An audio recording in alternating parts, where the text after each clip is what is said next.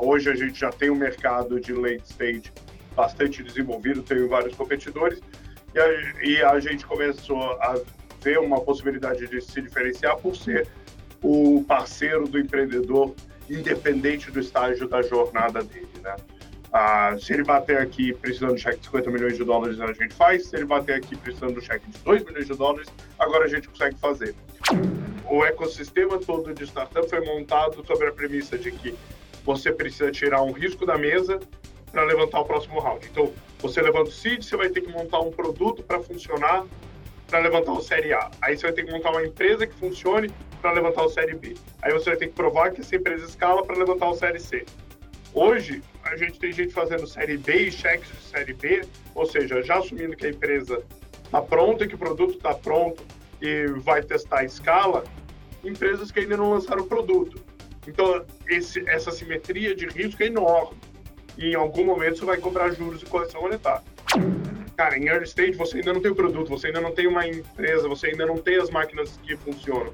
Ter mais dinheiro não te faz resolver esses problemas mais rápido possivelmente ele adiciona tanto ruído a mais que dificulta o seu processo. Uma vez que você matou esses três riscos de early stage, aí sim, putz, levantar mais capital possivelmente é melhor do que menos capital. Esse é o podcast do Café com Investidor, apresentado por Ralph Manzoni Jr. Olá, bem-vindos e bem-vindas ao Café com Investidor.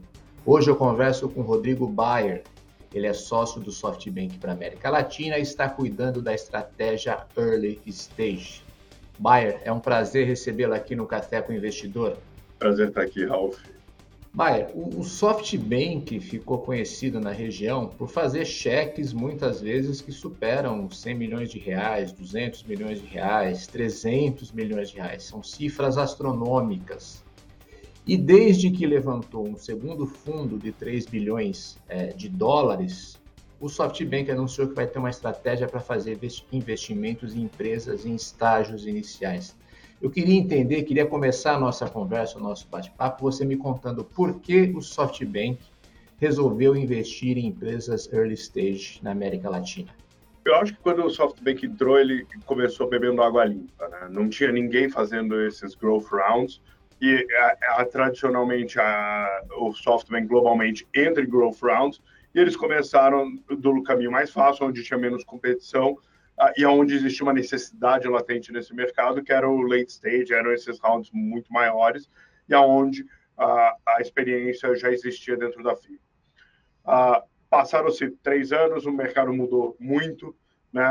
hoje a gente já tem um mercado de late stage bastante desenvolvido, tem vários competidores, e a, e a gente começou a ver uma possibilidade de se diferenciar por ser o parceiro do empreendedor, independente do estágio da jornada dele, né?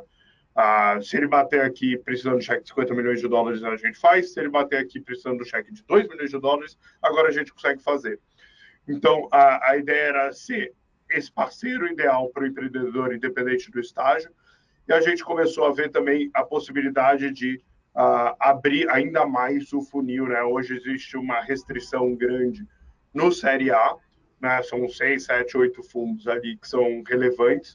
Uh, a gente achava que precisava ter mais volume, principalmente preparando para o momento que vai vir nos próximos anos, que é as saídas das grandes empresas, dos grandes sucessos do mundo de startup vão liberar uma quantidade grande de talentos que vão voltar e fazer de novo. E a gente precisava desengargalar uh, esse gargalo ali no Série A, onde a gente tinha uma restrição do número de fundos, e a gente está entrando para ajudar esses empreendedores uh, nesse estágio. Então, é, é, uma expansão de ecossistema. E, e, vocês vão se posicionar de que forma? Vocês vão do CID, Série A, Série B? O cheque do SoftBank em early stage vai ser mais ou menos de que tamanho? Olha, até agora a gente já aprovou deals de 800 mil dólares a, a 13 milhões de dólares, uh, então é um range bastante grande. E a ideia é poder servir o, empreendedor no cheque que ele precisa e que ele consegue dar bom uso. Né? A gente não quer ter que colocar mais capital dentro da empresa simplesmente porque o nosso mandato é o cheque mínimo de tanto. Então a gente quer se adequar à necessidade do empreendedor e ser o parceiro certo no momento certo. Tem um tamanho esse fundo? É, ele é em torno de 300 milhões de dólares? E como ele vocês é estão... É, é, é uma alocação de 300 milhões de dólares de capital investido. Então, são, são muitos cheques que a gente vai fazer. Quantas startups vocês imaginam que vão acabar investindo? E o período é quanto? Cinco anos? Seis anos? Sete? A ideia é investir esses 300 milhões mais ou menos em três anos. A gente deve acabar com algo entre 40 e 50 startups né, nos diversos estágios. E como vocês estão estruturando uma governança entre o SoftBank, que está fazendo investimento early stage, e o SoftBank, que está é, estruturado para ainda estar tá no growth no late stage? São duas governanças separadas, com comitês de investimento separados, né, até para manter a independência dos dois grupos. Uh, obviamente, na hora que uma empresa do nosso portfólio graduar e tiver no estágio adequado para o growth, a gente consegue fazer uma apresentação muito mais quente, porque está dentro de casa, é muito mais próximo, eles já acompanharam a evolução desse portfólio, mas são processos decisórios separados, isso para gente que veio montar o early stage era super importante, né? Tanto por causa dos conflitos, às vezes a gente vai investir em empresas que podem ser competidoras de, algumas das empresas do fundo de growth, mas principalmente para não tornar essas empresas reféns do fundo de growth. Né? Uh, se eu criasse aqui uma empresa que só pode ser investida pelo fundo de growth, uh, eu prejudico o empreendedor, mas eu prejudico o retorno também do nosso fundo de early stage. Então, a gente tenta manter isso bastante separado, esse processo decisório. Mas no, no fim do dia, o Bayer, vocês não vão é, acabar se transformando um deal flow para o fundo de growth? Sim, como todos os outros fundos de early, né? O fundo de growth ele tem que investir na melhor empresa em determinada tese uh, e determinado uh, proposta de valor. Então, uh, pode ser que esteja no nosso portfólio. Eu adoraria que todas elas estivessem, mas a gente sabe que a gente vai errar e que às vezes não vai estar dentro e faz parte do jogo. mas a gente tem visto que esse conflito tem se tornado cada vez mais prevalente no ecossistema, né?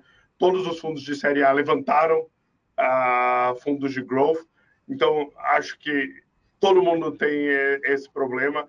É como que você gerencia ele, como que você mantém as decisões de maneira independente entre o comitê de investimento do fundo de early, o comitê de investimento do fundo de growth, que vai fazer diferença em como que os fundos lidam com isso. Acho que o SoftBank tem um fator adicional, pelo fato de o fundo de growth ter investido numa série de fundos, como é, um LP, é, que faz investimentos em early stage. Então, é, vocês estão competindo com fundos que o próprio SoftBank investiu muitas vezes, não? Putz, a gente não tem competido, Ralph. A gente tem, a, a gente aprovou vários investimentos que é em co-investimento com gente que a gente investiu, como Fund of Funds, com gente que a gente não co-investiu como Fund of Funds, uh, justamente pela flexibilidade de ticket, né? E a gente poder construir esse ownership durante o período, a gente tem sido muito flexível em ser um bom parceiro para o mercado. Uh, a gente ainda não vê uma necessidade de uma dinâmica competitiva agressiva no mercado que ainda tem um gargalo de volume no, no Série A. Na hora que você tiver excesso de capital no Série A, aí provavelmente você vai ver essa dinâmica mudar, mas não é só para a gente, é para o mercado inteiro. Você acha que não tem ainda excesso de capital? Uh, em alguns pockets, sim, uh, mas normalmente não são dos fundos de série A. Você tem o que você tem visto é os fundos de fora, principalmente uh, de growth, entrando cada vez mais cedo e criando uma pressão importante em alguns uh, temas muito específicos, né? Uh, mas no geral não, ainda ainda existe uma restrição de volume de capital de série A e uh, com esse aumento de talento vindo da saída das empresas de mais late stage, isso vai se tornar um gargalo ainda mais sério nesse ecossistema.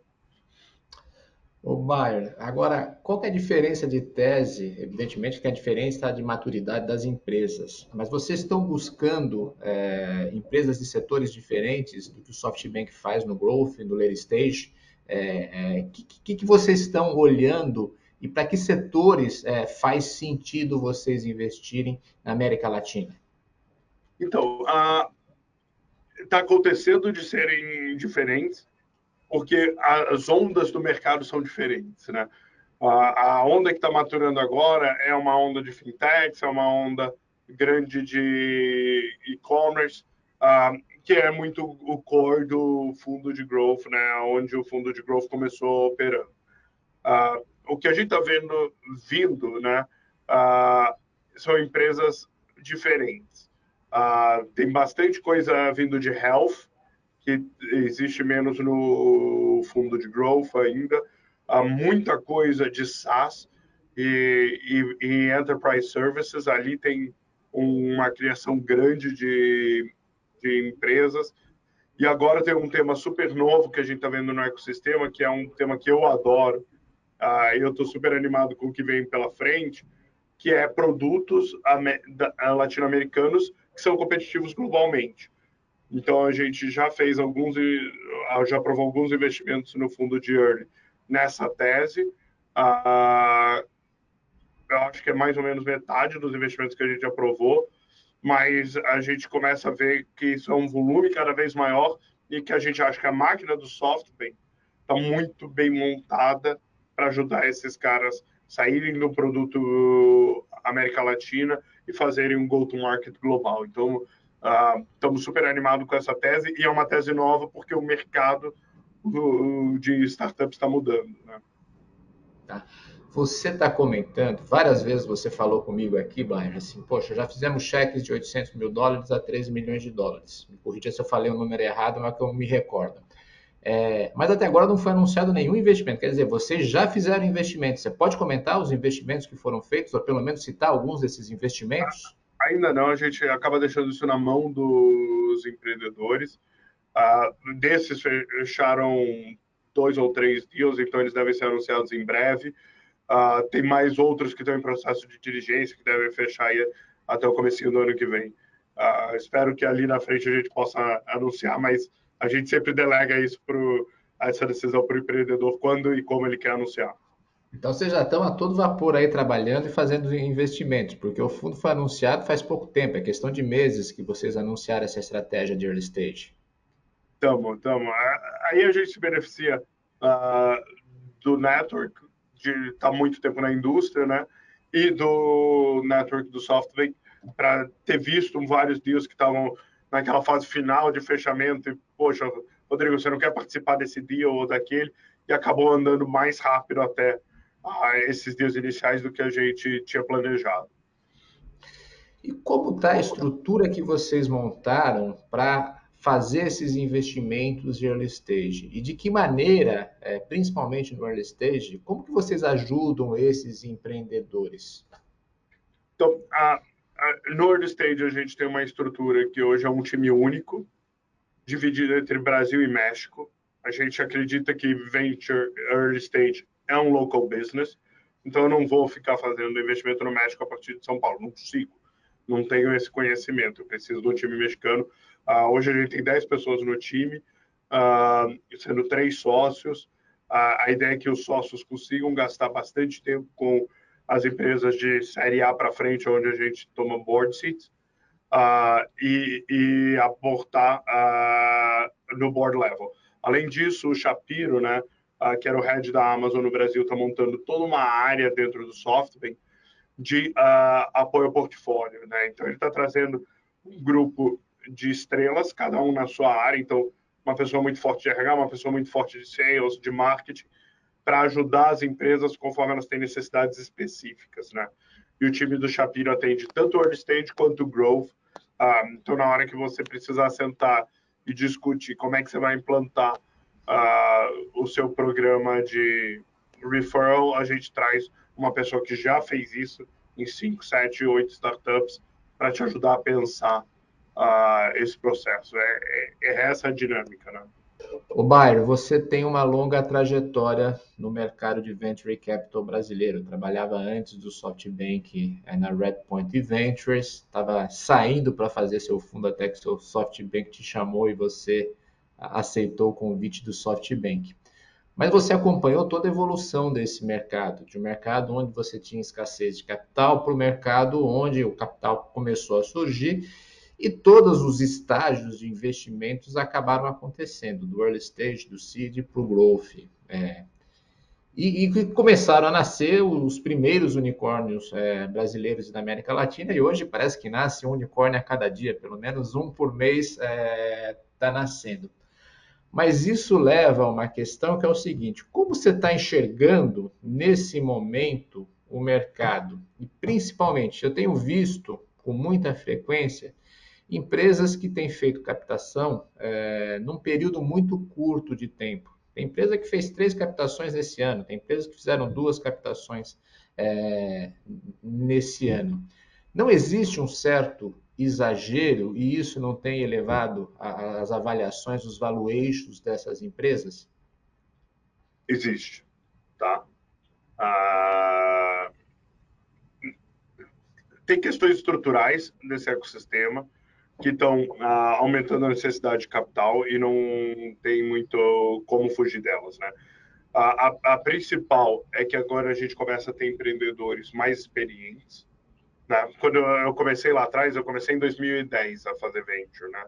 Ah, lá na Warehouse. Ah, não existia empreendedor que já tinha vivido essa jornada, que sabia escalar uma empresa três, quatro, cinco vezes ano sobre ano. Né? E essa empresa ela é construída de uma forma materialmente diferente da empresa que eu aprendi na faculdade, que crescia 30% ano sobre ano. É, a, passados 10 anos, a gente começa a ter não um, mas vários empreendedores que já fizeram essa jornada. E esse cara, ele chega uh, primeiro com o time já montado, então não é que ele vai chegar e me fazer o pitch para falar, vou contratar o CTO. O CTO já está dentro o head de venda já está dentro, o head de produto já está dentro, porque já trabalharam com ele na experiência anterior. Então não leva seis meses para ele montar o C-level para daí começar a contratar, né? Ele já começa a escalar do dia zero. Então isso já aumenta a necessidade de capital, simplesmente porque as empresas vão crescer mais rápido e vão ficar maiores dentro daquela janela de tempo.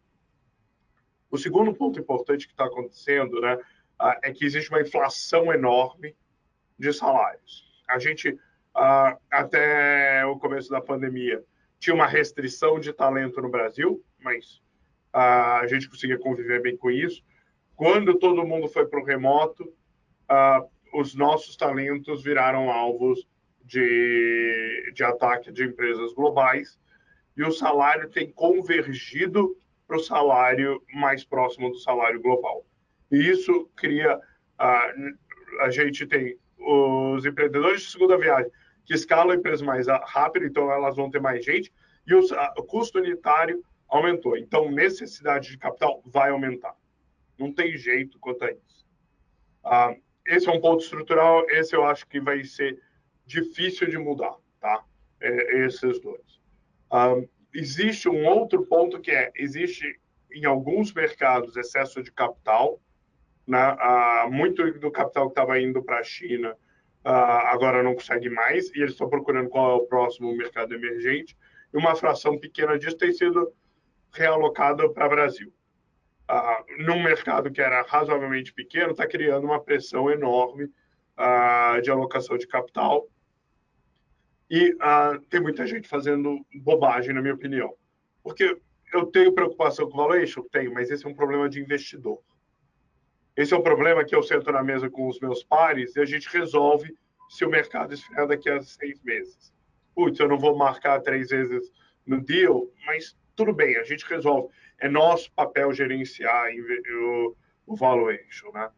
A, a, o que me preocupa mais é a ineficiência de capital. Porque a empresa que precisava de 10 milhões de dólares, agora ela levanta 50. E sabe o que ela vai fazer? Gastar os 50.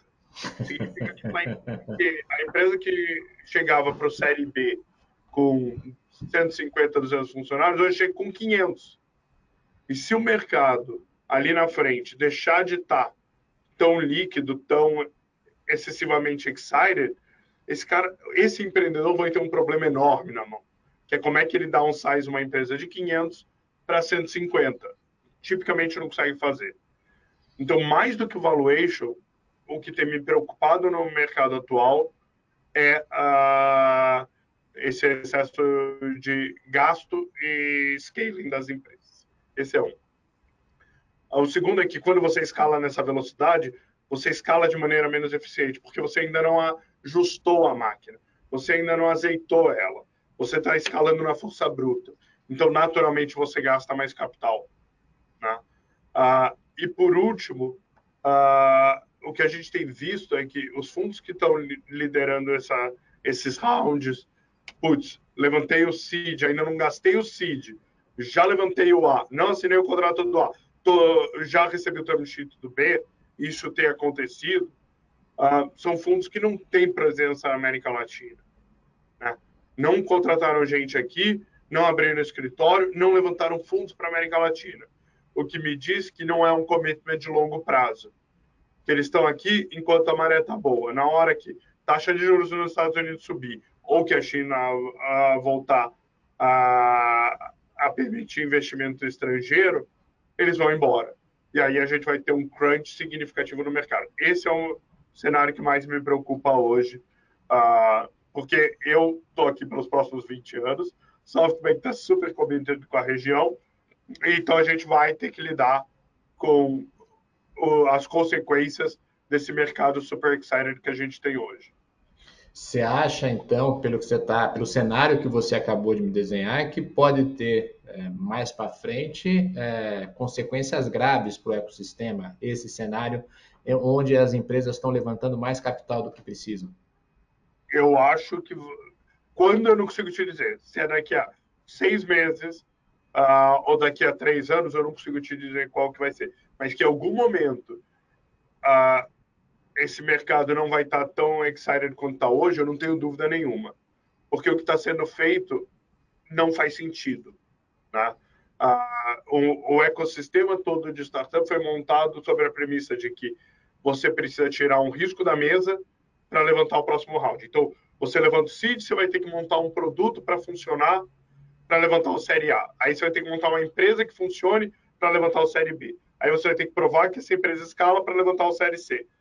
Hoje, a gente tem gente fazendo série B e cheques de série B, ou seja, já assumindo que a empresa está pronta, que o produto está pronto e vai testar a escala, empresas que ainda não lançaram o produto. Então, esse, essa simetria de risco é enorme. E em algum momento você vai cobrar juros e correção monetária. Ô Bar, mas como você convence o empreendedor a, não aceitar uma valuation maior e a não receber mais dinheiro para o seu negócio. Qual que é a, a lógica para o empreendedor falar assim, não, não quero o seu dinheiro agora? Olha, uh, não, não é uma conversa simples, uh, mas uh, os empreendedores mais maduros vão falar com gente que já passou por essa jornada, tanto de overfunding, quanto empreendedores que fizeram isso de maneira mais comedida em diluição. Né? Ah, eu, tem duas empresas que eu investi em seed. Quando as duas viraram unicórnios, uma delas estava marcada a oito vezes o meu investimento inicial, a outra estava marcada a 101.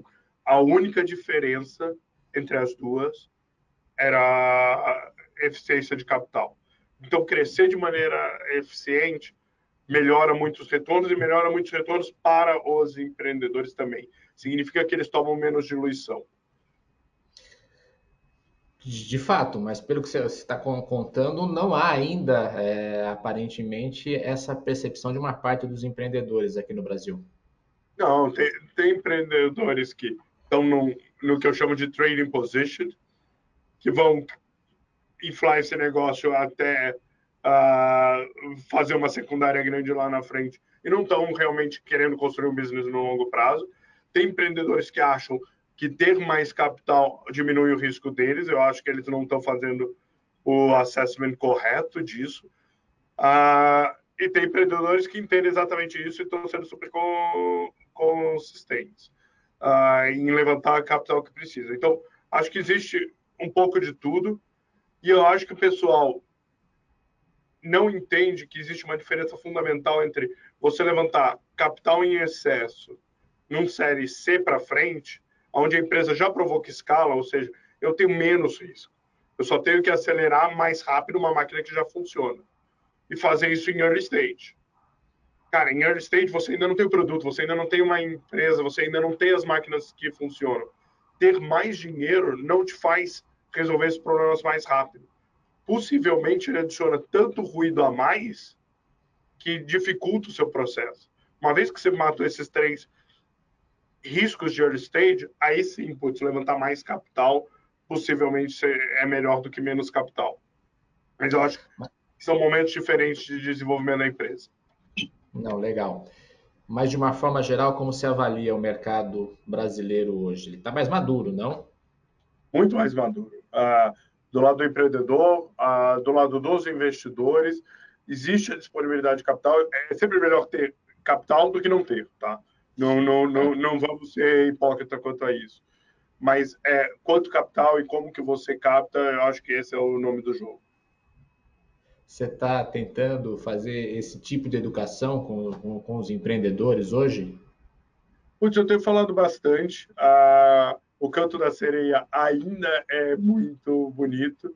Ah, acho que muitos dos empreendedores que estão aí não viveram 2013, né? Ah, 2013, 2014, quando o mercado freou de maneira muito agressiva e muita gente que estava overfunded sofreu muito. Uh, acho que a memória uh, não está tão viva assim na galera, uh, mas a gente vai viver e as empresas vão sair do outro lado. em grande parte, acho que no big scheme of things, né, no longo prazo a gente está numa direção super positiva, a gente vai ter oscilações durante esse caminho. Legal. Você está falando, quem não viveu 2013, 2014, isso conta um pouquinho da sua trajetória. Quer dizer, você já até deu um spoiler aqui, começou em 2010, mas você tem é, trabalhado é, tentando educar os empreendedores há muito tempo. Você tem um programa, é, se eu não me engano, é no YouTube, que é Pergunte ao VC. É, por que, que você resolveu fazer é, esse programa, o, o Bayer? Assim, eu acho que tem duas coisas, né? Quando eu comecei, muito pouca gente conhecia de, de venture tá? e entendia o jogo. Eu acho que isso tem mudado um pouquinho, uh, mas a gente via os empreendedores eram todo mundo ex-McKinsey, ex uh, algum banco de investimento, tipicamente gringos ou tinham estudado fora, vindo para o Brasil e eles levantavam capital porque eles entendiam o jogo de venture capital.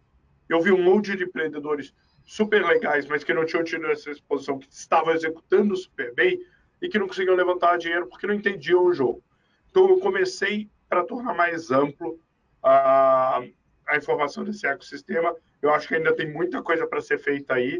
Uh, hoje em São Paulo as pessoas meio que entendem como funciona a venture, fora do, de São Paulo, talvez Curitiba e Florianópolis, é menos difundido esse conhecimento, né? Quais são os incentivos, como que, qual que é a lógica de investimento. Ah, mas acho que de uns quatro, cinco anos para cá, que startup virou a, a, nova banda de rock, né? todo mundo quer ter uma, também tem um, um, um aspecto de desmistificar, né?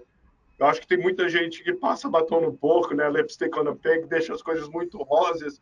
E esse é um mundo difícil. Né? A chance de sucesso em venture capital é muito baixa para gente muito qualificada que vai trabalhar muito. E, e, muitas vezes as pessoas não entendem os riscos que elas estão correndo, uh, o quão difícil vai ser essa jornada e o quão longa ela é. Né? Todo mundo olha para a empresa, pô, mas virou unicórnio, e parece que foi em dois anos todo mundo se esquece dos 10 anos que levaram até os últimos dois, né? Então, é, todos os perrengues até chegar lá. Todo mundo vê as pingas que eu tomo, não estou no que eu levo, né? Isso, isso mesmo. Então, uh, tem tido esse aspecto de, um, abrir uh, um pouco essa caixinha preta que é Venture Capital e socializar mais esse conhecimento, para ter melhores empreendedores uh, no ecossistema e do outro lado tirar um pouco esse verniz é muito é muito sexy, né? Você fala, putz, minha empresa vale um bilhão, eu estou na capa do valor. E esse é o lado sexy. Ninguém vê os perrengues de putz, ter alguns milhares de funcionários que dependem fundamentalmente da capacidade do founder de liderar e continuar uh, fundraising para manter essa máquina rodando até a empresa ser sustentável no longo prazo. E, nesse programa de Pergunte ao VC, quais foram as principais dúvidas? Quais são as principais dúvidas dos empreendedores brasileiros em relação ao Venture Capital? Putz, uh, foram mudando. Né? Uh, no começo era muito como era o incentivo, como era a governança. Eu acho que o ecossistema como um todo amadureceu, entendeu que como que um VC opera com as suas empresas. Uh, agora, nos últimos dois, três anos, um tema super quente foi Stock Option Pool. Né? Uh, putz, como é que incentiva, como é que você cria uh, os incentivos corretos, justamente porque esse mercado está ficando super competitivo, para atrair as pessoas corretas. Uh, tem agora bastante discussão sobre overfunding, sobre putz, uh, quanto dinheiro deveria levantar na minha empresa, como uh, pensar os rounds de investimento. Uh, e tem um tema que é super sensível aos founders, que toda vez que eu toco, chove no e-mail, que é o founder vesting. E, e, e, esse o pessoal não gosta de ouvir, mas provavelmente é a melhor ferramenta para qualquer founder que tenha um co-founder na empresa. O Bayer, é, pegando a trajetória do SoftBank na América Latina, quando eles abriram o, o, seu primeiro fundo de 5 bilhões de dólares, eles convidaram o Paulo Passoni e o André Maciel para tocar o fundo. Curiosamente, o Paulo Passoni e o Maciel estavam levantando um fundo próprio, ouviram o canto da sereia do SoftBank e foram é, vestir a camisa do SoftBank. Você também estava levantando um fundo, tinha saído da Redpoint Ventures e ia criar seu fundo para investir em early stage. É, por que você tomou a decisão de não ter o seu fundo e fazer isso junto com o SoftBank? Legal, não, essa é uma pergunta recorrente, né? Acho que tem algumas coisas. Quando eu saí, eu queria montar um fundo que conseguisse aportar muito valor para as empresas do portfólio. Então a gente ia montar um time, um mini time do Shapiro, né, dentro do fundo, com experts para ajudar em temas muito específicos do early stage. Uh, então isso já estava no nosso roadmap. Uh, e do outro lado, uh, a gente sabia que não queria ir para late stage. Eu não admiro, não é o que me interessa, não é o que eu gosto de fazer. A gente tinha levantado já uma quantidade boa de capital uh, e, e, veio falar com o SoftBank justamente para eles fazerem o, o, investimento de fund of funds que eles fizeram nos outros fundos. E o Paulo uh, foi até uma conversa com o Paulo. O Paulo falou: Putz, a gente decidiu que não quer mais fazer novos fundos de, de early, que a gente quer ter o próprio. Por que, que você não vem para dentro? E aí a, sua, a resposta à sua pergunta, né? Por que, que eu vim para dentro? Primeiro, porque eu teria uma caixa de ferramenta muito maior, né? Em vez de ter as minhas três pessoas no fundo para ajudar, pô, eu tenho Shapiro, que era o head da Amazon, com um time de estrelas embaixo para ajudar esse portfólio. Uh, teria um fundo uh, maior, mas principalmente que eu não preciso fazer fundraising. Né? Ninguém entra em venture capital para fazer fundraising. Isso é custo de, de fazer, de, de de levantar o fundo. Não é, não é o que atrai um venture capitalist. Né? O que eu gosto é gastar tempo com as empresas, é pensar no que, que a gente vai investir e ajudar essas empresas. E, e a estrutura do SoftBank me permite fazer isso sem ter que gastar 30%, 40% do meu tempo levantando dinheiro uh, com empreendedores. Né? Então, talvez a gente tivesse resolvido no primeiro fundo, mas a cada dois anos eu teria que voltar nessa dinâmica.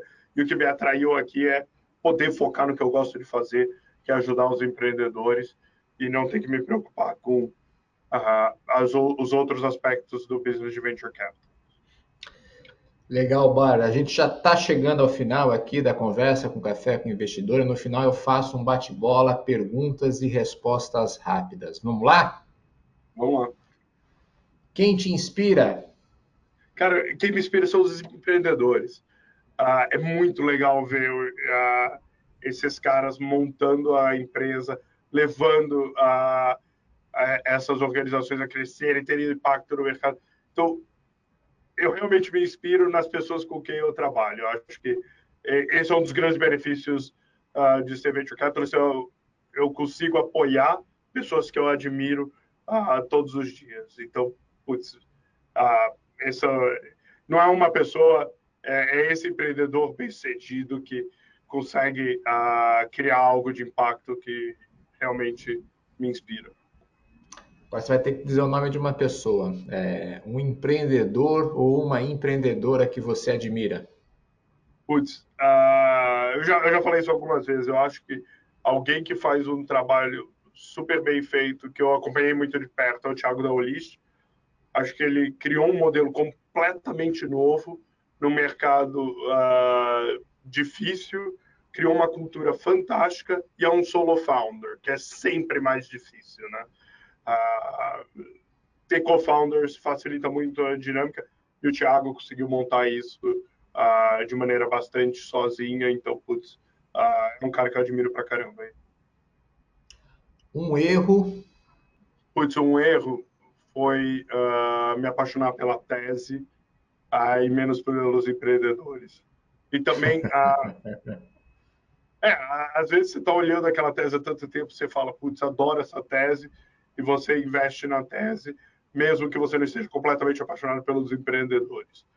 Uh, esse eu cometi, graças a Deus, poucas vezes. Aprendi a ver lição.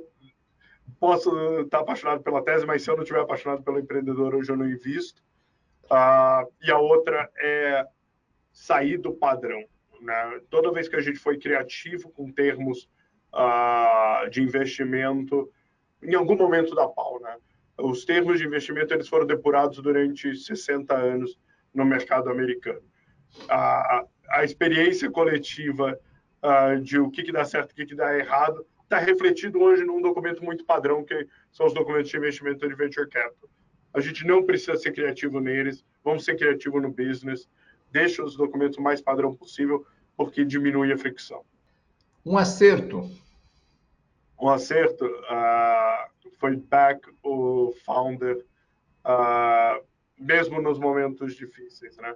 Uh, tem uma, uma das histórias que eu gosto de contar uh, é até o Thiago da Olish, a gente fez o term sheet do Série A e a empresa capotou, a tecnologia passou fora do ar seis meses.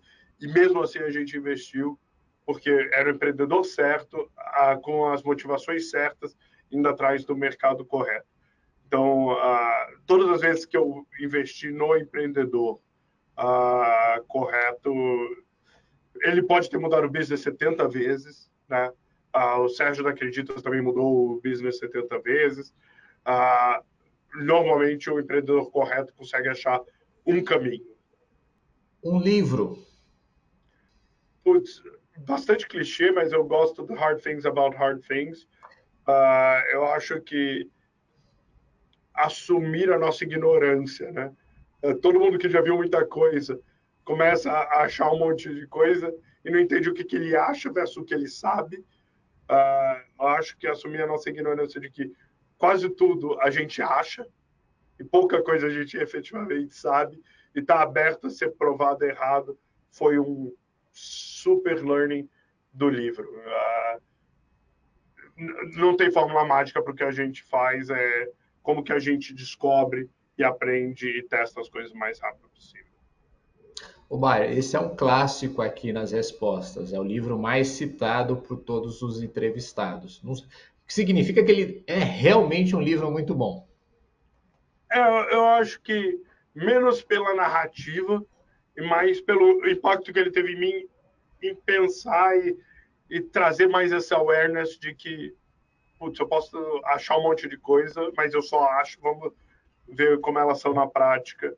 Uh, ajeitei hipóteses, mas uh, todo mundo, Mike Tyson já dizia, né? Todo mundo tem uma estratégia até tomar um soco na boca. Então, vamos lá ver o que, que acontece.